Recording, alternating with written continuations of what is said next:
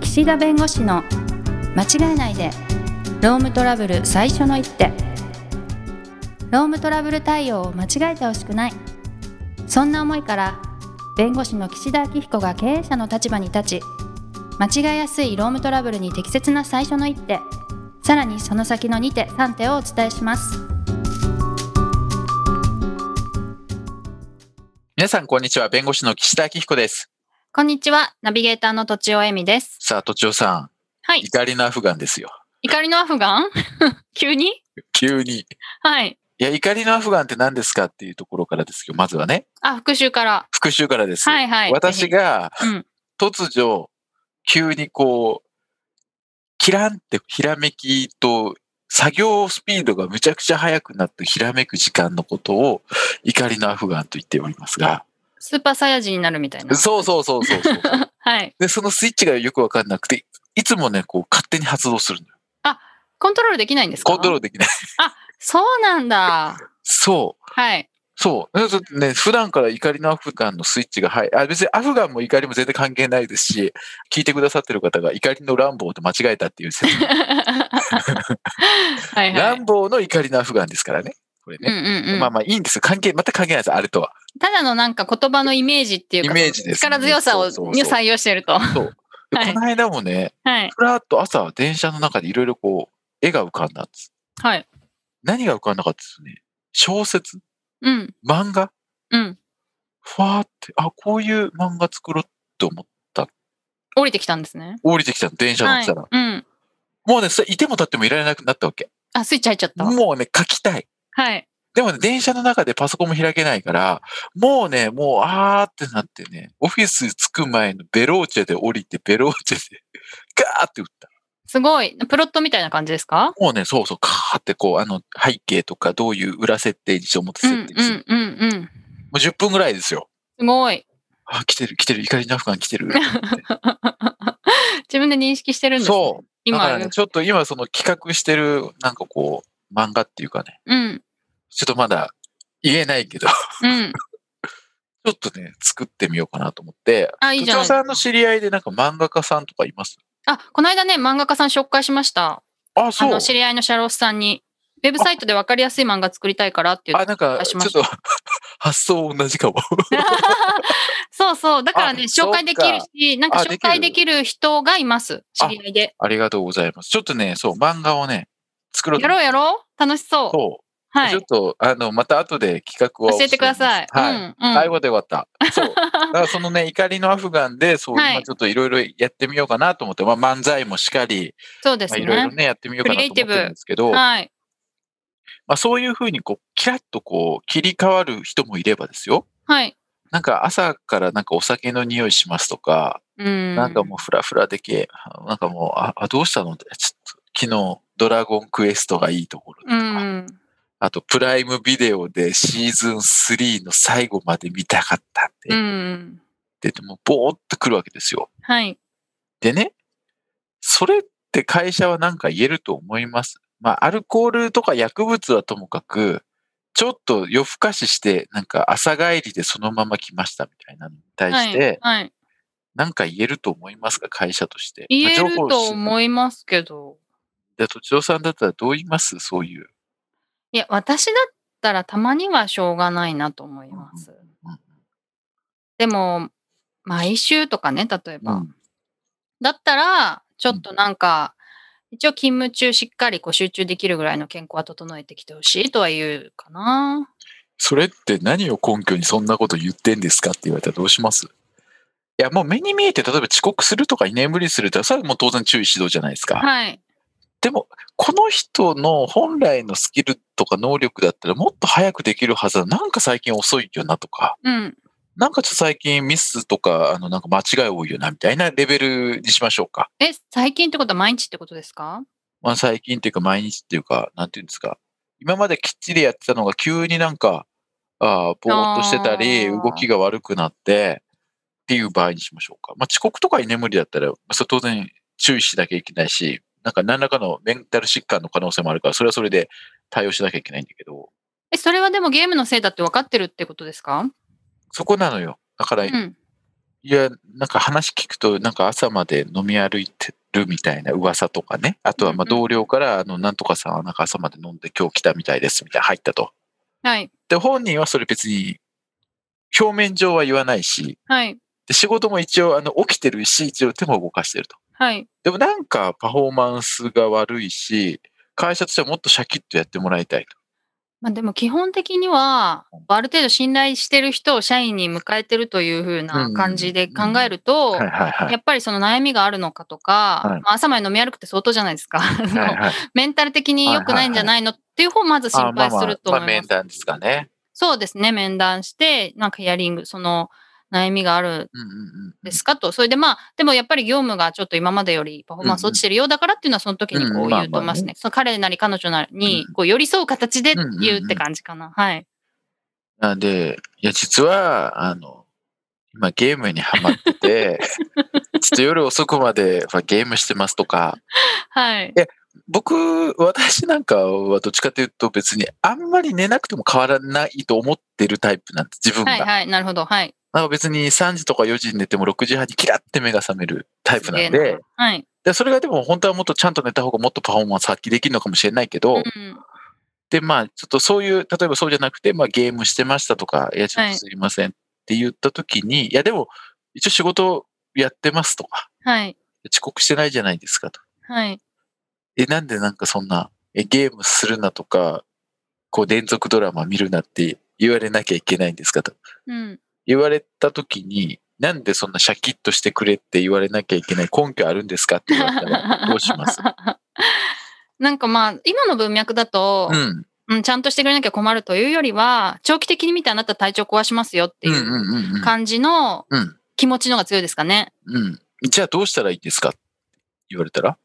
まあ、それはある程度時間を決めて ゲームを切り上げるしかないんじゃないですか。え、なんでそんな社長に僕のゲームの時間まで決められなきゃいけないんですかお母さんなんですかって言われたらう。ん。まあ、え、決め、昔決まってましたとちおさん、なんかはい子供の頃とか、まあ子供さんとかゲームの時間って決めてます何時子供は間以内でね、あ、子供やり放 題です。パケ放題で、あ、パケ放題っていうか、 あの、データ無制限みたいな。無制限です。あ、そう。私は子供に対して、これやれあれやれって言わないんですよ。それは子供の性格上もあるんですけど、うん私はこうした方がいいと思ってる、うんこうしてほしい、うんこうした方が将来的にいいと思うよ、うんっていう感じで伝えるので、多分、社員さんに対してもそういう感じだと思います。つまり、あなたに強制するっていうことではないけれども、うんなんか長期的に見て健康を害するし、それはまあ、なんかあなたのためにも良くないんじゃないんですかみたいな話。うんうんうんうんうん成長もしないんじゃないとか、なんかそういう感じで話すと思いますけどね。 うんうんうんうんうんだから今すぐパフォーマンス上げてくんなきゃ困るみたいな感じには思わないかもしれないです。はい。うんこれは、まあ、その、前も話したと思いますが、その私生活でまあ何をやるかの自由の問題ははいも。ちろんある。はい。だけど、その私生活で自由にやりすぎて、本業のパフォーマンスに影響が出るのであれば、うん。それはやはり一定程度会社としてもそこの私生活の部分についても言わざるを得ないと思います。はい。で、これは、まあその、まあ難しい言葉でいくと自己健康、自己っていうのは自分のね、はい。はい。自分の自己紹介の自己、自己健康保持義務と。要するに雇用契約を結び、会社とこの労務提供の義務、そしてまあ会社は賃金支払い義務がある。まあ、継続的に働く中で、まあ、自分自身の健康、そしてその会社に対しての労務提供を安定的なものにし、そしてパフォーマンスを上げるための、まあ、自分の健康は誰が守るかって、それは自分ですよ、まずは。うん。です会社で例えば働かせすぎとかね、ハラスメントがある。これはダメですよ、もちろん。はい。だけど、普通に何も会社が別にそんな負荷をかけてないのに、自分が体調が悪い、それは夜更かししすぎ、お酒飲みすぎ。うん。で、会社に来てパフォーマンスが出ません、フラフラしてます。なんで会社は僕がフラフラしてるのに気づいておきながら何も対応してくれないんですかっていうのはおかしいのよ。うん。うん。うんそうなん。いだや、ふら、うはいん、ふらふらして病弱とか病気っぽい。いや、当然、先ほど土壌さんおっしゃった通り、声かけて大丈夫かって言うべきだと思うし、はいそこをやらないと、まあね、万が一のことがあっちゃいけないから、もちろんやりますけど、その全ての責任を会社にあるかのごとく言うのはおかしいのよ。なるほど。で、これ一番最たる例が、あの、副業兼業なんですね。ああ、はい。うんはいそれ私生活で別にね、副業兼業やろうが関係ないって、まあ、言ったとしても、うん結局、そこで夜寝ないで働いたまま朝来て自分の会社のパフォーマンスが全然発揮できない。結果として過重労働というかね、通算すると、まあ、すごい時間働いちゃってるわけですよ。はいでそういう時には、やっぱり従業員の側も自分の健康をきちんと自分で管理しなければいけないというかね、うんそこはあのそういうふうにあの副業、兼業のガイドラインの中でもそういう形で、従業員の方の健康についても自分自身で、ね、きちんと、まあ、やりましょう的なこともまあ書いてあるわけです。はいなので、会社としては、やっぱりこう雇用契約を締結している人、あなたがそういう、まあ、その契約を締結した時のその健康状態も含めて、まあ、そういう予定でというかね、そういう前提で雇ってるんで、はいきちんとその自分の健康を保持してくださいって言えます。うん言えるから、そのまあ、ゲームするなとかじゃなくて、はい結果としてこの自己の自分の健康をきちんと保持してもらわないと困るんでってことは言ってあげてもいいです。なるほどうんやり方までには言及しない方がいいってことなんですかね、そう。じゃあ自分、はいどうやったら、この自分のこう朝きちんと来て、ふらふらしないで、ちゃんとパフォーマンスを発揮できるかっていうのは、自分で考えてくれと。うんまあ、書かせてもいいですけどね。ああどういう対策うをんしますと、たまにそう遅刻が治らない人に遅刻をしないためにどうしたらいいですかとはい書かせることはあります。はい要するに改善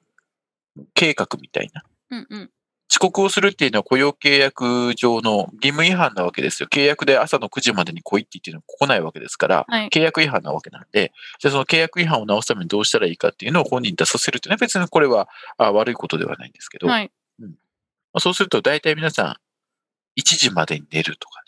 はいあとは、アラームを2回かけるとか、うんあ遅刻の場合ですよ。はいあとね、あそう、アラームのボリュームを上げるとかね。はいいや、上げとけよって思った思ったんですよ。うんそんうなん最初からね。うんうんいや、あんまり上げると、まあ、周りの家族が起きちゃうんでとか、はい壁が薄くて隣の家に聞こえちゃまずいんでとか、はいなるほどなと思い思はいはうんいですけどね。人から言われるより自分で考えた方がそう。いいでだすからねこれね、何がいいかっていうとね、自分で考えるってことは自分ができることを書くわけでしょ。うんうんすごい嫌なこと書かないからそう。はいということはね、それすらできなかった場合に、結局もう救いようがないわけ ですよ。うん要するにでも会社がああるあしけどろねそういうことうんでも、はい会社がああしろこうしろ押し付けて、それができないってなった時に、それは会社が勝手に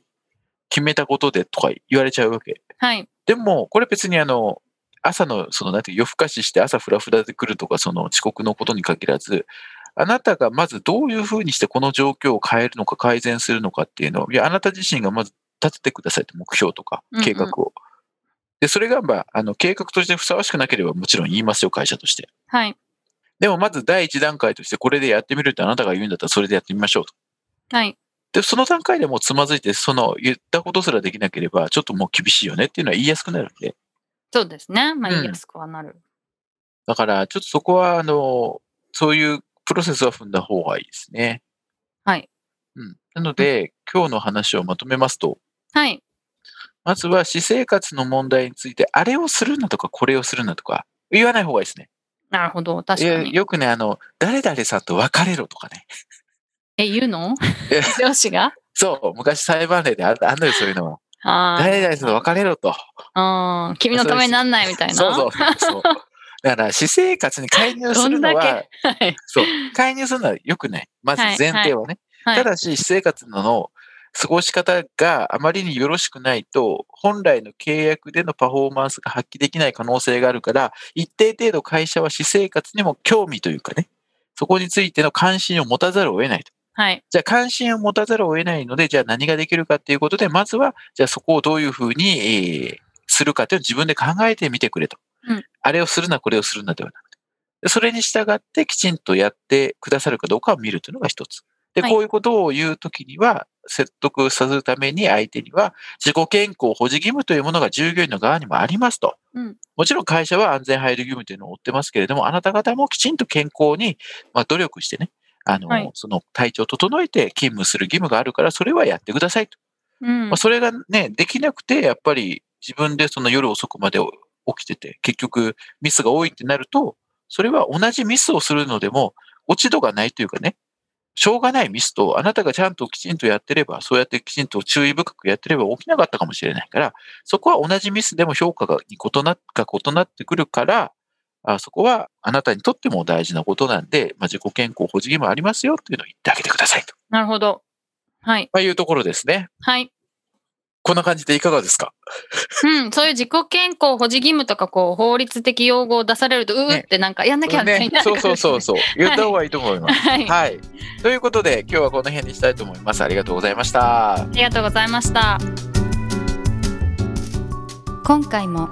番組をお聞きいただき、ありがとうございました。ロームトラブルでお困りの方は、ロームネットで検索していただき、柿椿経営法律事務所のホームページよりお問い合わせください。